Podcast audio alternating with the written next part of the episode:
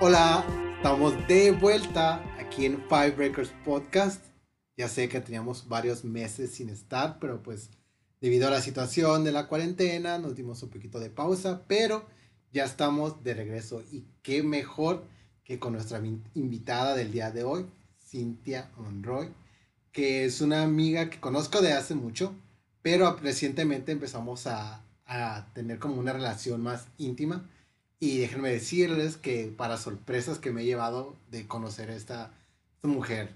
Es una persona que tiene tiempo trabajando en la industria de la música, pero más que eso es una persona muy espiritual. Cada vez que estoy con ella, pues aprendo muchísimas cosas. Como el día de hoy me dijo que en mi, en mi espacio puede haber plantas cactáceas. Sí, ¿verdad? Cactáceas y que van a florecer y que no tengo que cuidarlas porque ya saben cómo soy con las plantas. Si no lo saben, pues digamos que por alguna razón no tengo. Eh, este es Five Records Podcast y vamos a iniciar. ¿Cómo estás, Cintia? Bienvenida. Hola, muchísimas gracias. Estoy ya nerviosa, ahora sí ya me pegó como que nerviosito. Ah, sí. Sí, eh, según yo me la estaba dando de muy tranquila toda la semana con sus meditaciones, dije no voy a fluir. Y tú me decías, no, yo estoy nervioso. Y yo, no, todo tranquilo, estamos entre amigos, pero ya, ya, ya me cayó el 20. Sí, era una vez que uno tiene un micrófono y dice como que, oh, esto es de verdad. Se hace más oficial y, y como que te queda en el, en el subconsciente de que esto ya va a quedar grabado. Así es. Oye, Cintia, cuéntame un poco cuál es tu relación con la música. Mi relación con la música. Bueno, tengo una relación muy eh, íntima con la música. La música igual iba a sonar muy cliché, pero ha sido mi compañera, ¿no?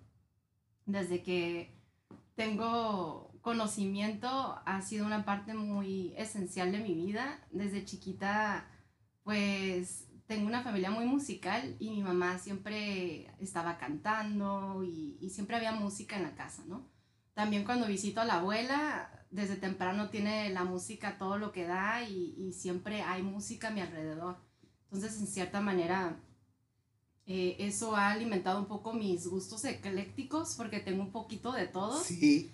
Y sí, como te podrás dar cuenta con la lista que te mandé. Sí, buenísima. ¿eh? Después de que te la mandé, me empecé a reír, Dante. Dije, no, va a decir, esta morra me va a mandar todo un viaje bien pechón. Pero, ¿qué te pareció? Mira, yo honestamente, cuando había dos discos que no me sorprendieron, que me los has mencionado, o me has dado como, como hints de que por ahí, y cuando lo vi de la lista, dije, sí, dije, totalmente, de inicio a fin es, Cintia así, porque artistas muy underground, y artistas un poco más comerciales, y luego eh, voces mexicanas y voces que mantienen como una idea, este conciencia social, o sea, todo eso lo, lo, lo, dije, pues sí, lo vi de lejos y dije, sí, queda perfecto. Y la verdad que sí me dio un trip, pero muy bueno. O sea, un trip ah. que pues, vamos a discutir, ¿no? Sí. Dime, ¿cómo se te hizo realizar esta lista? Pues mira, yo sé que tardé bastante para... Como que siento que te estuve dando muchas largas cuando inicialmente me invitaste el año pasado. El año pasado. Porque tenemos que recordar ese momento en que me, me comentas, ¿no? De, de, esta idea y de este proyecto que traes y me emocioné mucho, pero sí se me hizo difícil porque sí entré como en un trip muy de... Eh, me sentí un tanto limitada porque dije, chin, o sea, tengo muchísima música que ha influenciado mi vida y cómo lo voy a reducir a cinco álbums, ¿no? Pero cuando me vuelves a preguntar eh, si me animo, ¿no? La invitación que me diste recientemente, como que me encontraste en otro espacio. Comentas lo espiritual, lo que tú quieras, pero sí como que me sentí un poquito más identificada con la lista porque me di el espacio para la introspección, ¿no? Que es el tema del que hemos estado hablando últimamente, sí, muy introspectiva y siento que por los tiempos como que me invitó a, a, a cobijarme y entre mis recuerdos y, y sí, la manera en que te lo te envié la lista, pues fue muy definida en etapas de mi vida, ¿no? Desde la infancia hasta el presente. Ok. Entonces, ajá. Bueno, ¿qué tal si empezamos? El primer disco es el de Juan Gabriel, que se llama Pensamientos. Y cuando, fíjate, hay un podcast que yo escucho que se llama de Pueblo Católico Gay, que después te lo paso para que lo escuches, está muy bueno. ¡Qué controversial! Está buenísimo, ¿eh? te lo voy a pasar. Y si las personas que están escuchando quieren saber algo de México, porque es mexicano, el podcast, búsquenlo de Pueblo Católico Gay, no se van a arrepentir para nada. Eh, bueno, la persona que dirige el podcast es eh, su artista favorito es Juan Gabriel. Y siempre lo menciona, siempre lo menciona, siempre lo menciona. nunca le he puesto atención. Y cuando escuché el disco, dije, como dije, oh, ya entendí, porque es una, no lo sentí como esa persona romántica que entrega así todas las letras, como, no sé, lo vi de otra manera. Y bueno, cuéntame un poco de este disco. Juan Gabriel para mí representa mucho la etapa cuando yo pienso en Juan Gabriel, Juan Gabriel y ese álbum específicamente, me lleva a aquí Tijuana, la colonia Libertad, parte media. Específico. Ochentas, ya casi finales de los ochentas. Eh, y yo tengo como cinco años, ¿no? Y más o menos les estoy dando un hint de mi edad. bueno, tengo 36 años, no, no, hay, no hay bronca. Este, y yo estoy como que en mis años formativos y es cuando tengo uso de razón y empiezo a conectar mi gusto de música, ¿no? Musical. Eh, recuerdo que mi mamá y yo vivíamos este, en una casita aquí en La Libertad y ella tenía de esos eh, radios cuadrados como grises, muy ochenteros, esos larguitos, ¿no? Sí, sí, sí. Este, y tenía como que la tapita del cassette, del tape, y no, no, no tenía, perdón, la tapita del cassette, entonces acá se, se atoraba la cinta, ¿no? Y mi mamá me ponía a mí a poner, el, a meter el cassette de, de, de Juan Gabriel. y se atoraba la cinta y pues tenía que sacarlo con mi dedito y con un, y con un lápiz enrollarlo, ¿no? Sí, a huevo. Entonces, o sea, recuerdo esas imágenes tan, están tan vivas en mi memoria y, y cuando escuché de nuevo este álbum, donde te lo juro que empecé a llorar porque fueron muchas emociones encontradas y ya también me, me, di el espacio para analizar un poquito de lo que estaba escuchando, ¿no? A qué estaba siendo introducida. Y pues desde que empezó el, eh, la, la, la, música, sí, me llevó a ese, a ese entonces, pero hay una canción en específico que recuerdo que mi mamá cantaba muchísimo wow. mientras estaba lavando los trastes, que es la de Amor es Amor. Amor es Amor. Ay. Y hay una partecita que yo recuerdo a mis cinco años, yo me le quedaba viendo a mi mamá mientras lavaba los trastes y yo también cantaba con ella y es la de nana, nana, o sea, hay una partecita sí, sí, sí. amor es amor, ¿no? Ajá. Y ahora lo, lo analizo como adulto y digo, wow, o sea, el mensaje tan fuerte que Juan Gabriel nos estaba ya regalando desde entonces, ¿no? Pues él está hablando del amor, ¿no? Ese amor universal y, y y a pesar de que él nunca se metió muy de lleno en ese tema de, de, de, gay rights y todo eso, o sea, él siempre fue como muy discreto con ese tema, ¿no? Y él, él como que siempre quiso proteger su, su sexualidad y, su vida privada. Y recuerdo una, una entrevista que le hicieron que le preguntan vilmente, ¿no? Oye, y, y pues, ¿eres gay? Y él contesta con guantecito blanco y, y, dice lo que se ve, no se pregunta. Sí, ¿no? sí, sí, clásica. Sí, entonces eh, ahora como que analizo todo eso y digo, wow, este hombre pues nos dejó un mensaje muy fuerte, fue muy radical también y muy ahead of his time, ¿no? Estuvo como que muy adelantado a sus tiempos. Y, y, a pesar de que mi mamá estaba cantando esto y a lo mejor ella asociándolo a, a, a, sus, a, su vida amorosa tan cortavenas de ese entonces, muy heterosexual, ¿no? Sí. Que llevaba mi mamá. Ahora pues yo lo analizo, me, me identifico de muchas otras maneras con, con él, ¿no? Sí, claro, de hecho es la, las canciones que anoté porque también cuando la estaba escuchando dije, a ver, qué cabrón, a ver, espérame. Okay. Dije, espérame, sí. espérame tantito porque decía, amor es amor y es algo que Love Entre la, love. love is love, Yeah. exacto. Justo aquí se mira, love is love. Ya lo vi, anoté sí. porque dije, sí, cierto. O sea, desde entonces, y también pensé en eso. Este güey nunca lo dijo abiertamente, Ajá. pero meter eso en, en medio de las canciones, de las demás canciones, sí utiliza el pronombre de ella, pero en los demás, en meter eso como muy ahí para que vean. Y como dices, no se nos va el inconsciente de love is love, is love, is love. Y es el eslogan de, de, de hoy, ¿no? En, en el movimiento también este, eh, dicen love is love. Sí. Y, y él desde los ochentas, yo recuerdo a los cinco años lo estoy escuchando, ¿no? De que Sí. Amor es amor.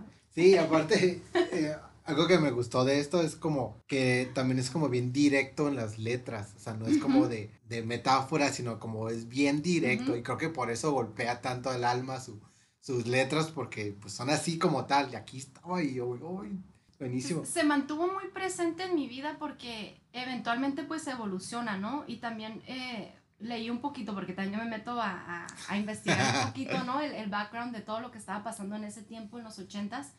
Y, y, según este, me encontré con la información de que fue el último álbum que, que sacó de disquera. Y tardó como casi ocho años, ¿no? Para volver a sacar otro álbum.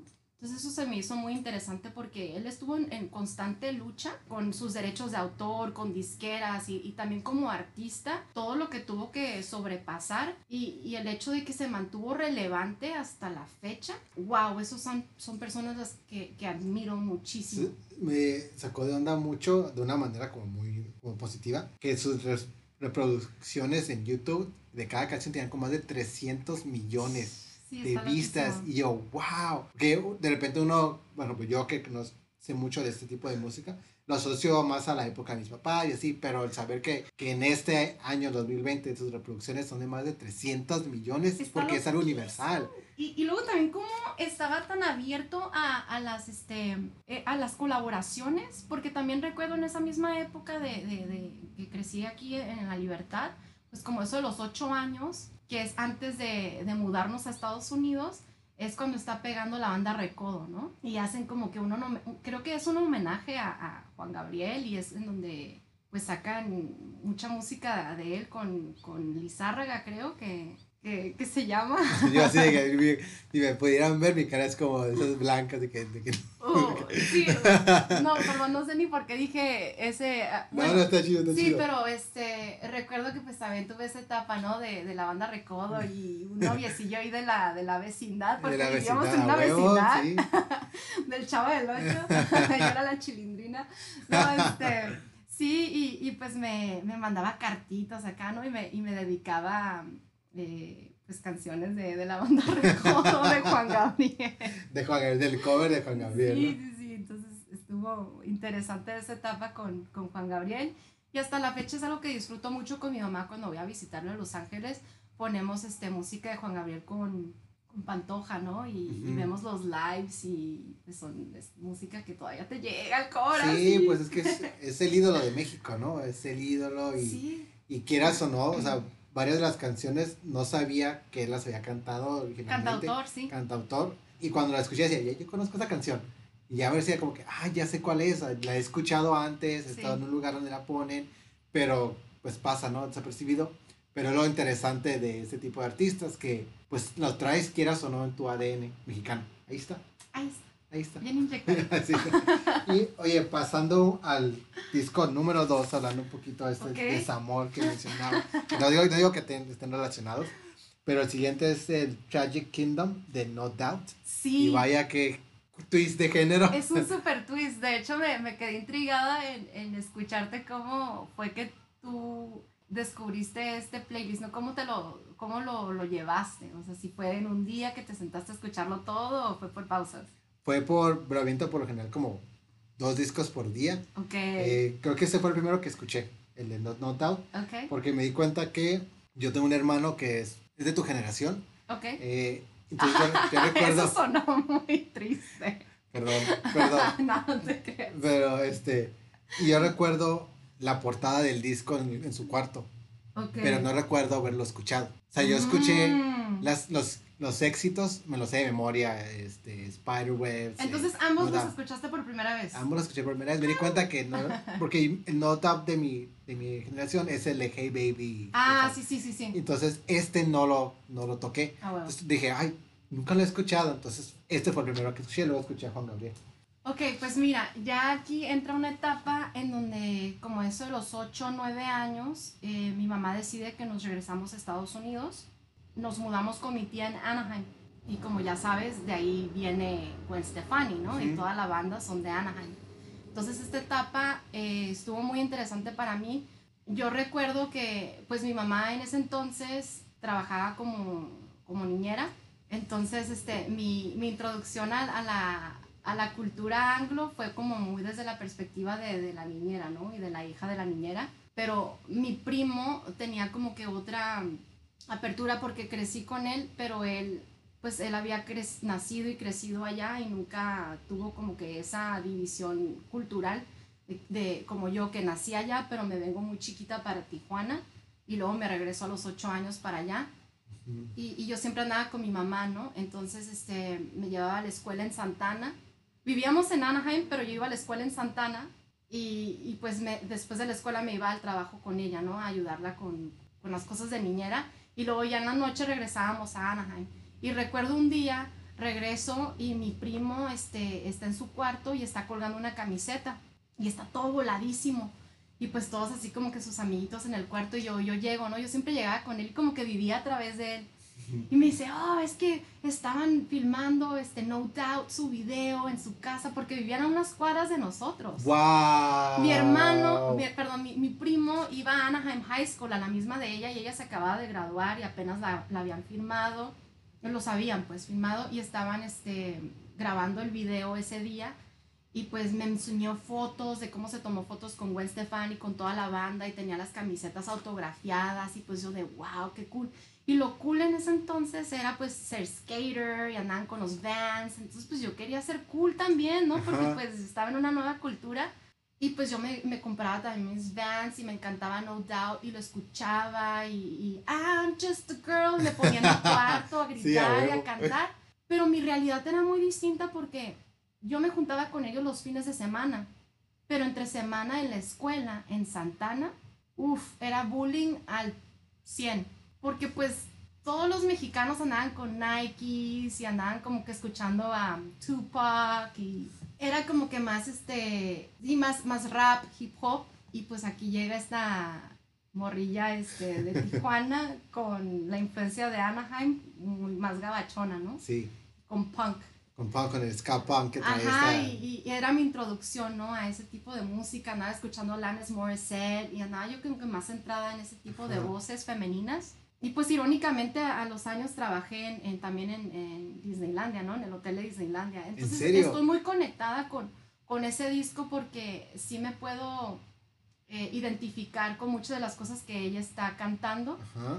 Y también la ironía de todo, ya sin tanto preámbulo, este, más que nada, esto es muy representativo para mí, porque ya cuando estoy, este, como que eso del 2008, porque creo que estuvieron sacando puros sencillos, por los próximos cinco años están sacando sencillos, Ok. antes de que tengan el boom, ¿no? Que ahora conocemos, y, y sacan este álbum, y, y está bien chistoso porque mi hermano el mayor, que es una de mis más grandes influencias de este tipo de género de música, grunge y punk, Depeche Mode, Nirvana, uh, Red Hot Chili Peppers, No Doubt, siempre él fue el que me influenció en este estilo de música. Estuvo bien chistoso porque los dos cumplimos años en, en diciembre. Y la broma es de que pues a nosotros no nos toca regalo ni de cumpleaños, no, nos toca un regalo de cumpleaños y de Navidad. Sí, sí, sí, sí. Entonces recuerdo que este que los dos nos regalamos el mismo CD de No. Eh, Se me hizo bien chistoso porque pues cuando nos dimos el CD, las caras de los dos de neta, ¿En güey. serio? y pues es la cura de siempre de que no mames, ¿te acuerdas cuando nos regalamos el mismo CD? Y pero fue de las últimas épocas que recuerdo haber entrado a una tienda de CDs. ¿En serio? Eh, es- ¿Sabes? Sí. Este, que entras y, y, pues ves todos los CDs como si fuera una dulcería, ¿no? Sí. Esa Este, Tower Records. Tower Records. Sí. Entonces entré a Tao y Virgin Records y eran las competencias. Entonces recuerdo haber entrado y, y había como que hasta el final había audífonos y podías tú ponerle play a, los audi- a los CDs y escuchar, ¿no? O Ajá, sea, de los que tenían los nuevos o los más, Ajá. los más vendidos. ándale. Es del que recuerdo de la última vez que compré un CD físico. Ese fue el último que compraste físico. Creo que sí. En una tienda como de tal de. Ajá, ¿no? o, o que resalta en mi memoria. Ah. Ve, Cuando lo estaba escuchando, eh, lo primero que pensé fue, esto es Super California. De inicio a fin es California tal, y no sé si es por esta etapa de cuarentena donde no podemos cruzar, Mm. donde de que como, como, órale, tengo mucho que no cruzo Estados Unidos. Y justamente escucho eh, Tragic Kingdom. Y digo, esto es- se viene mucho a la mente también esta moda de Vans, de los shorts, este, Sí, pues así cortitos y, y la- los skaters y toda esta idea de, de la vida californiana que nos venden. Y por un momento dije, hace mucho que no cruzo y hace mucho que no veo esto. Y el disco lo he estado escuchando porque no lo escuché solamente una vez, lo escuché, Sí. escuché varias veces. Todo me recordaba. Algo que me pasó a mí al escucharlo fue que regresé a escuchar música californiana, Red Hot Chili Peppers, este, No Doubt. Sí. Y era como, wow, algún día voy a regresar. Ay, a sí, regresar, ya ¿no? sé, ¿no? Regresamos a Disneylandia. Ya sé, a Disneylandia. Oye, y de este disco, ¿qué canción fue la que tú dices que más te, te marcó, la que más recuerdas en esa etapa? Etapa? Bueno, creo que en esa etapa la canción que, que pegaba mucho era la de Don't Speak. Ujú, Y, y creo que eventualmente la, la pude como que conectar mucho a mi relación con este mismo hermano mayor, ajá. que siempre ha sido como que una relación medio extraña, ¿no? Y, o sea, yo lo adoro, yo siempre lo he admirado muchísimo, pero no sé, por, por muchas razones de, de la vida no, no se ha dado como que muy bien la relación, así de, de que, de que fluya como me gustaría. Y si mal no recuerdo, este, tengo entendido que esta canción Gwen la escribió a su, a su hermano Eric, ¿no? Que eventualmente se sale de la banda porque tuvieron como conflicto, ¿no? De, de- de- pues sí, los de la banda.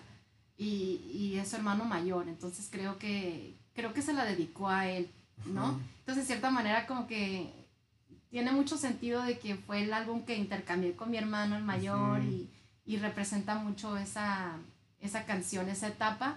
Y también la de I'm Just a Girl. Sí, Creo sí, que sí. todas ahí como que nos salió como el inner feminist, ¿no? Sí, claro. Todas muy fue mi introducción a lo feminista, en I'm Just a Girl, y sí me sentía muy identificada. Porque, pues sí, es un tema que todavía es muy relevante, ¿no? Ujú. Este, I'm just a girl living in captivity, ¿no? O sea, me siento enjaulada en este mundo que no, no me deja ser mujer, güey. Ujú. Solo soy una mujer que quiere, pues, ser libre y expresarse libremente, pero pues las normas de la sociedad no nos permiten, ¿no? Soltarnos. Claro, tanto las normas, Ajá. leyes, tanto como las normas sociales, Sí, ¿no? ella traía como que un estilo muy tomboyish, ¿no? Que de, de hecho recuerdo que entre las mismas amigas ahí de la, de la cuadra, como que la criticaban, ¿no? Dicen, ay, no, que este Gwen anda criticando el estilo de, de fulanita de tal, del- del gossip de, de high school que Ajá. ahí contaban, porque decoraba como que sus brasieres con, con, con glitter y cositas así. Y pues traía un estilillo muy tomboy, que traía los dickies, los Ajá. pants dickies con los white beaters, que son las, las este, blusitas esas De blancas, tirantes. ¿no? De tirantes. Y mostraba el brasier, pero andaba como que muy, muy niña tomboy, ¿no? Sí, oye, ¿cómo ves, ahorita que mencionas eso, cómo ves la evolución de Gwen, de cómo inició ahorita así bien tomboy a cómo está ahorita, que es como toda glam de pies a cabeza?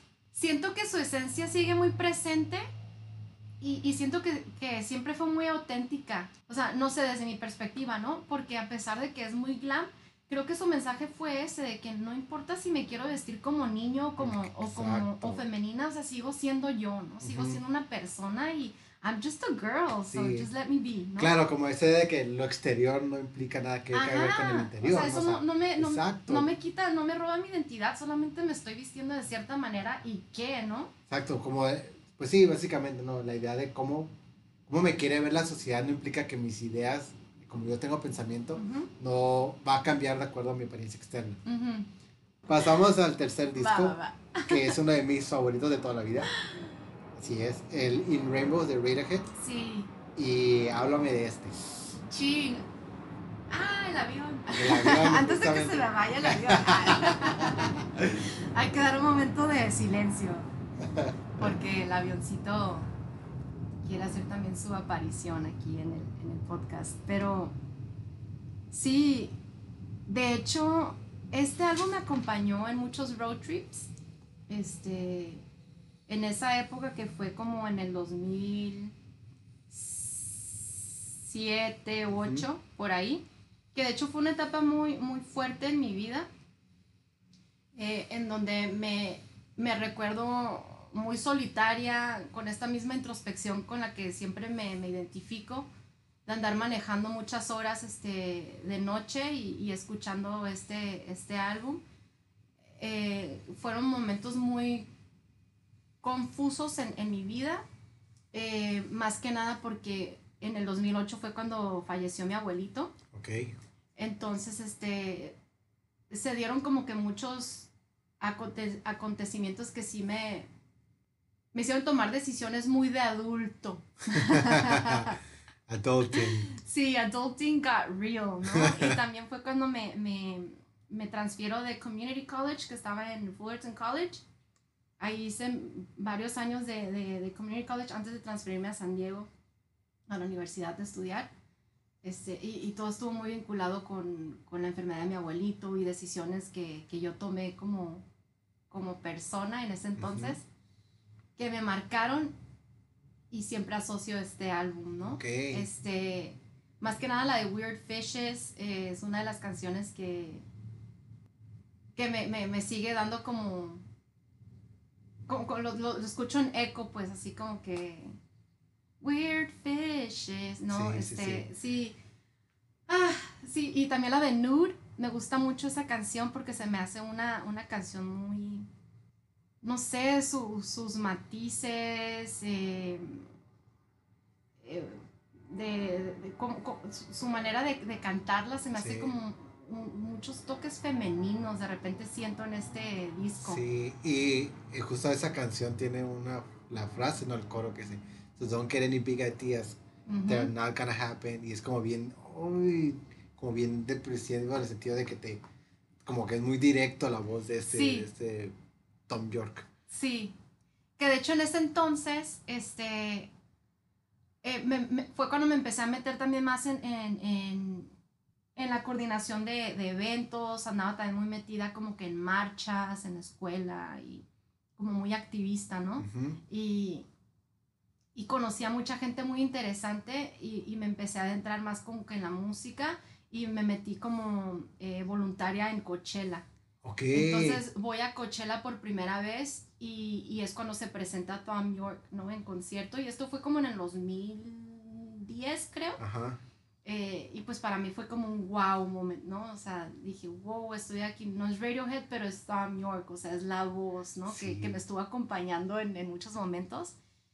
Y también, eh, también representa este, eh, Radiohead para mí una esencia de mi hermano el mayor, pero también una, introdu- una introducción como que a la música más electrónica. Ok. Porque, y ya esto va con mi otro hermano, este, el, el mediano, el que sigue del mayor, Sí. porque yo soy la más chica. Sí. Entonces ahí como que también me eh, eh, a- abre como una puerta a que mi hermano, el mediano y yo eh, conectemos, ¿no? Con música y como que me, me da una introducción a lo, a lo electrónico. Y un dato curioso que se me hizo muy interesante, que, que me lleva al por qué admiro mucho a estos artistas, es que se atreven, ¿no? A hacer cosas fuera de, de, de lo ordinario. Y, y creo que este es el álbum que ellos eh, sacan eh, gratis. Sí, es el pay what you want. Ya, pay what you want. Y pues causó mucha polémica y controversia, ¿no? De que, ¿cómo? Pues es que era porque no era cualquier banda, era. Exacto. Es como que aquí está mi disco, paga lo que Y quieras. estaba ¿no? leyendo que les fue muy bien, o sea, Sí. y ya el siguiente año ya lo, lo, lo sacan internacionalmente y se distribuye, ¿no? Sí, O sea, es lo que me encanta de, de, de, de Juan Gabriel, de No Doubt, que trascienden, ¿no? Y que siempre están como que topando límites y están arriesgándose. sí. Eso es lo que los convierte, yo creo que en ¡Legendarios! artistas, en legendarios. Sobre todo a Radiohead, o sea, Radiohead cada disco que saca es como, güey, ahora qué chingados están haciendo, sí, ¿no? o sea, están evolucionando Sí. y, y, y son, son como que en inglés es the epitome of evolution, ¿no? O sea, están, eh, se, se dan la tarea de- como que sí están haciendo ese trabajo interno y lo reflejan con su música. Y aparte experimenta, estaba leyendo que varias de las canciones las hacían como testing en, en los conciertos para ver si Mm. funcionaban y de repente llegaban y era que voy a hacer esto, no funciona, ahora vamos a hacer esto otro, no funciona, ahora vamos a hacer esto, ¿no? Como la de Mm. Nude llevaba 10 años en producirse. Ok. 10 años, y hasta- sabía. Hasta este disco ya fue cuando pudieron encontrar, ah, es por aquí.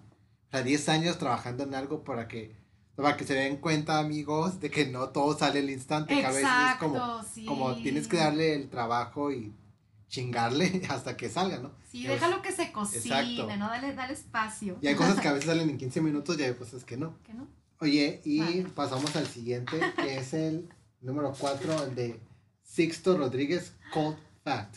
Ah, ok. Sixto Rodríguez para mí, ok, con mi mamá tuve mucha influencia de música setentera. Sí, de los 70s. Sí, este, mi mamá nació en los 50 pero es muy setentera, muy de disco, muy de The Doors. em, recuerdo que cuando veníamos a visitar a mis hermanos acá a Tijuana, porque yo crecí con ella pues en Estados Unidos la mayor parte de mi vida y es reciente que me, vi- que me vine a Tijuana a vivir. Entonces, todos los fines de semana era como un road trip con mi mamá, ¿no? y me tocaba pues poner los CDs, porque era de, estar encontrando los CDs, traías, andabas cargando con tu cajita de CDs. Con la carpeta, ¿no? Sí, la carpetita. Sí, a huevo. y pues me decía, tú eres la DJ, y yo, ok, no. Entonces me ponía este, pues sí, ponía mucha música muy setentera de mi mamá, desde Juan Gabriel, The Doors. Me acuerdo que Hotel California para nosotros era como que lo wow, ¿no? Lo, lo máximo, lo, lo estábamos en replay todo el tiempo.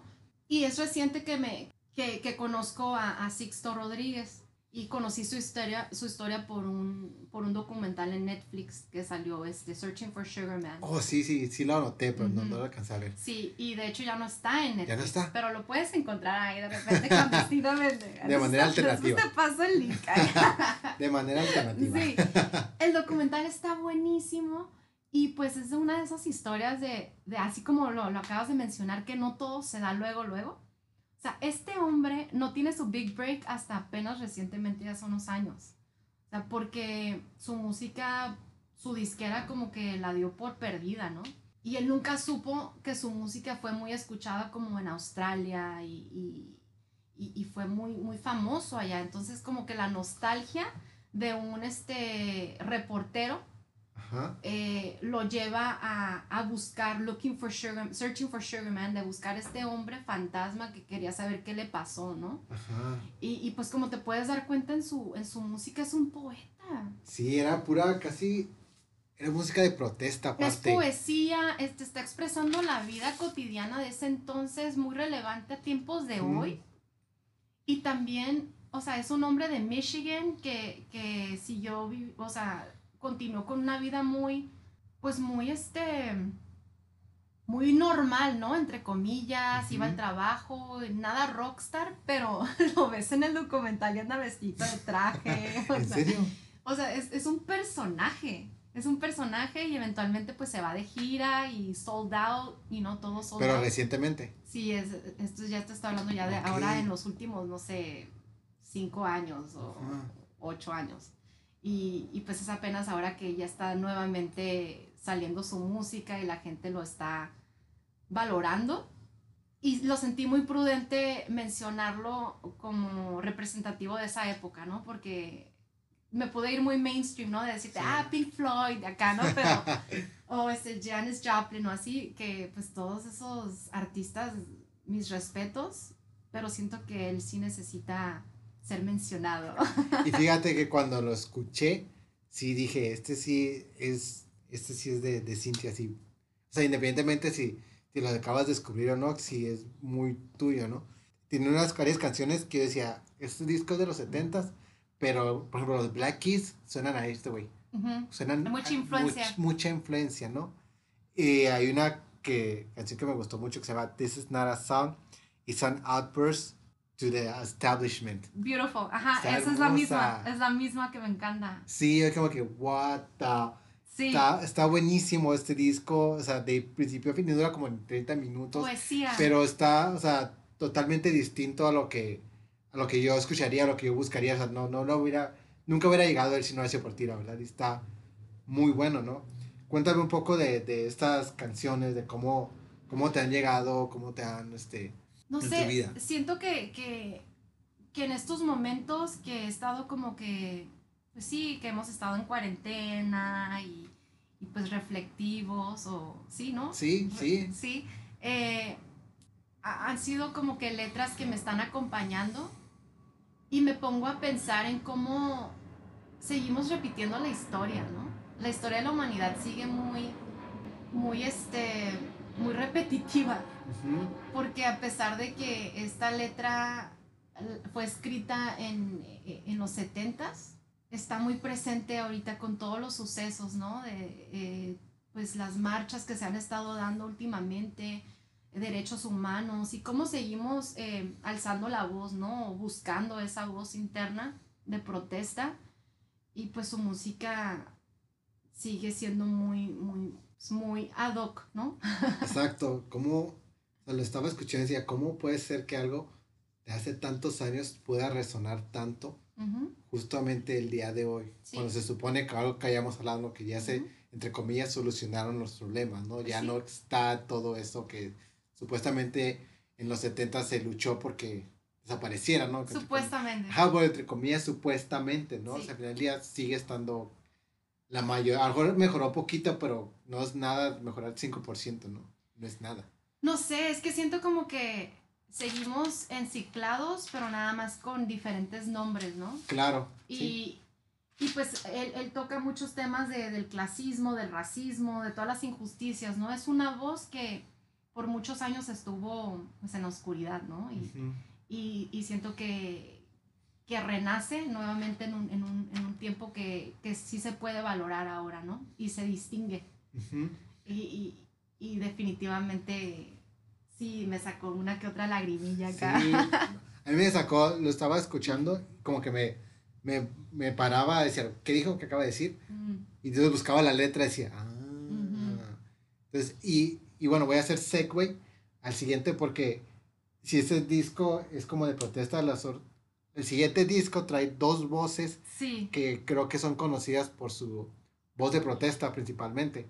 Eh, el disco es Amerigo Caseway, ese es el artista y el disco se llama The Miseducation of Eunice, Eunice Way, ¿cómo se pronuncia el segundo nombre? Weimar, Weimar, algo así. Ajá, Wayman. Eh, y este disco, que es un mixtape más, más que nada, es una combinación de la voz de Lauren Hill y de Nina Simone. Sí. Que curiosamente hacen match perfecto. Ajá. ¿Cómo llegaste a, a, Que no lo encontré en ninguna, en ninguna red de, de, streaming. Lo encontré en YouTube, pero alguien más lo había subido. Sí. ¿Cómo llegaste a él? Pues creo que en estos tiempos de ocio, ¿no? Eh, lo que se me hizo muy interesante y por eso hace ratito te dije, hice trampa, porque Lauren Hill la, la escuchaba yo mucho en la, en la prepa. De hecho, estuve metida en una clase, en, un, en el club de danza y The Miseducation of Lauren Hill fue el disco que cambió mucho mi vida y de hecho lo iba a poner en la lista pero también a Nina Simón la conozco en, en, la universidad y es gracias a una señora de 70 años, Marisa, que era nuestra landlord este, de mí y mis roommates de, de la universidad. Y, y, nos gustaba ir a tomar vino con ella y se la ponía, se, se, la pasaba poniendo Nina Simón, ¿no? Y es una mujer artista. La verdad no sé nada ahorita ya de ella, esto fue hace 10 años. Entonces, este, ella fue mi introducción a Nina Simón. Y, y, sí, son definitivamente voces femeninas muy fuertes de protesta, activismo y, y también este, muy, muy reales, ¿no? Y, y son las voces que, que admiro y, me atraen. Entonces, cuando conozco el trabajo de este niño, bueno, muchacho, joven, este, que de hecho es, un, es una técnica muy millennial que se me hizo fantásticamente mind blowing. Dije, no la conozco. ¿Cómo? O sea, Américo, este, lo que, lo que hizo es, este, fusionar la música y, y la historia documental, ¿no? O sea, como utilizar la música como dentro de, de, de, la estructura de un documental. Entonces, en realidad es como... Es del documental de Nina Simón, la, las voces de, de, sí, Nina, ¿verdad? entonces está haciendo como una fusión este documental, como de documental a través de la música y está fusionando la voz de Nina Simón y, y Lauren Hill y él lo llama como este, colaboraciones que nunca fueron pero debieron ser. Y tiene varias, varias que, que fusiona, que están chingos, o sea, chingoncísimas. Y, y, él hace toda la edición, él hace toda la fusión, o sea, la curación de todas las, las canciones, de, de las este, speeches, ¿no? Que, que, que, hace. Y se me, hizo fan, o sea, se me hizo, la verdad, muy digno de mencionarlo y darle un poco de crédito a lo, al trabajo que se está haciendo hoy en día, también contemporáneo, y la manera en que está como innovando el arte de, del DJ, ¿no? De, del productor que está en casa como haciendo sus mezclas. No, y aparte las voces que hacen, match, o sea, hacen match. Parecería que en realidad sí están colaborando de verdad. Y es, o sea, es uno de los discos que te lo dije al inicio, ¿no? Que yo pues hago notas de cuando voy escuchando. Y ese fue el disco donde dije, no voy a hacer notas porque no puedo encontrar para empezar la, una, una página donde vengan las letras de cada canción. Pero aparte porque no sé, me dio como dije, este, este es para escucharse, no es para, como para estar analizándolo, solo es para escucharse. Sí. Y, pues Nina Simón, quien no haya escuchado a Nina Simón, pues tiene que escucharlo porque es una voz errón, ¿no? Yo a Lauryn Hill nunca la había escuchado, la primera vez que escuché a Lauryn Hill. ¿En serio? Sí, pero Nina Simón sí, cuando la cuando la descubrí dije, oh, ¿qué onda con...? Porque no se conoce, porque no la escucha todo el mundo, ¿no? Sí. Y hacen un match perfecto, o sea, son, pues, como dices, ¿no? colaboraciones que no existieron, pero que deberían existir, que estoy seguro que que si estuviera viva Nina Simón, sí, este, lo harían, lo harían. Son almas gemelas, la verdad, y, y son voces eh, muy, muy fuertes que, que, me siento muy privilegiada de haber crecido escuchándolas, ¿no? Y, y de hecho, Lauren Hill, yo la escucho por primera vez eh, con, con, su proyecto con The Fugees, Ajá. Eh, que fue en la, pues en la middle school, ¿no? Que, que viene siendo la... La secundaria. La secundaria. Sí sí es cuando yo escuchaba The Fugees con, y era otra de las canciones con las que conecté con mi mamá, la de Killing Me Softly. Y pues mi mamá me, me, contaba, ah, esa canción es de mis tiempos. Y, y, y me gusta cómo la, la, música ha jugado mucho eh, dentro de mi vida y ha tenido esa influencia de, de, de poder encontrar conexiones, ¿no? Y, y, me he conectado con mi mamá, con mis hermanos y con mucha gente. Entonces, en verdad sí, pues otro cliché, ¿no? La, la, música es muy universal y la verdad sí, sí te conecta, es como la comida, lo tenemos todos en común, ¿no? Y, y, y, y te, te, une. Sí, porque no hay, creo que no hay nada más muy significante que decirle a un amigo, escucha este disco, ¿no? Lo aprendí en este, en este podcast, que si te dan un disco para escuchar es para que lo escuches. Y si le, si te, independientemente de si te gusta o no te gusta, pero ya estás haciendo como un intercambio, un trueque con la otra persona, hey, escucha esto, ah, tú escucha esto, ¿no? Y empieza a ver este treque y treque y empieza a ver como está, como una conexión que aunque no sea de que están hablando, pero están hablando, estamos hablando a través de otro lenguaje que es la música. Sí, sí, sí. Y algo que ya para finalizar con este disco, con este mixtape, es que pues de la unión de voces afroamericanas, que aunque son de distinto tiempo, convergen natural, porque como habíamos dicho hace unos minutos, ¿no? Eh, parecería que las cosas cambiaron, pero en realidad no. ¿Cómo es posible que algo que estaba cantando Nina Simone hace años y luego Lauren Hill en los noventas todavía esté pasando en el 2020? Exacto. Entonces te quedas pensando, dije, oh, pues no sé, es, es como algo obviamente más profundo que yo no puedo discutir porque no, no lo experimento, no sé del todo, entonces, pero sí es como para reflexionar. Claro, sí. Te invita pues a reflexionar y es lo que se me hizo muy, muy interesante del trabajo de, de Amerigo es,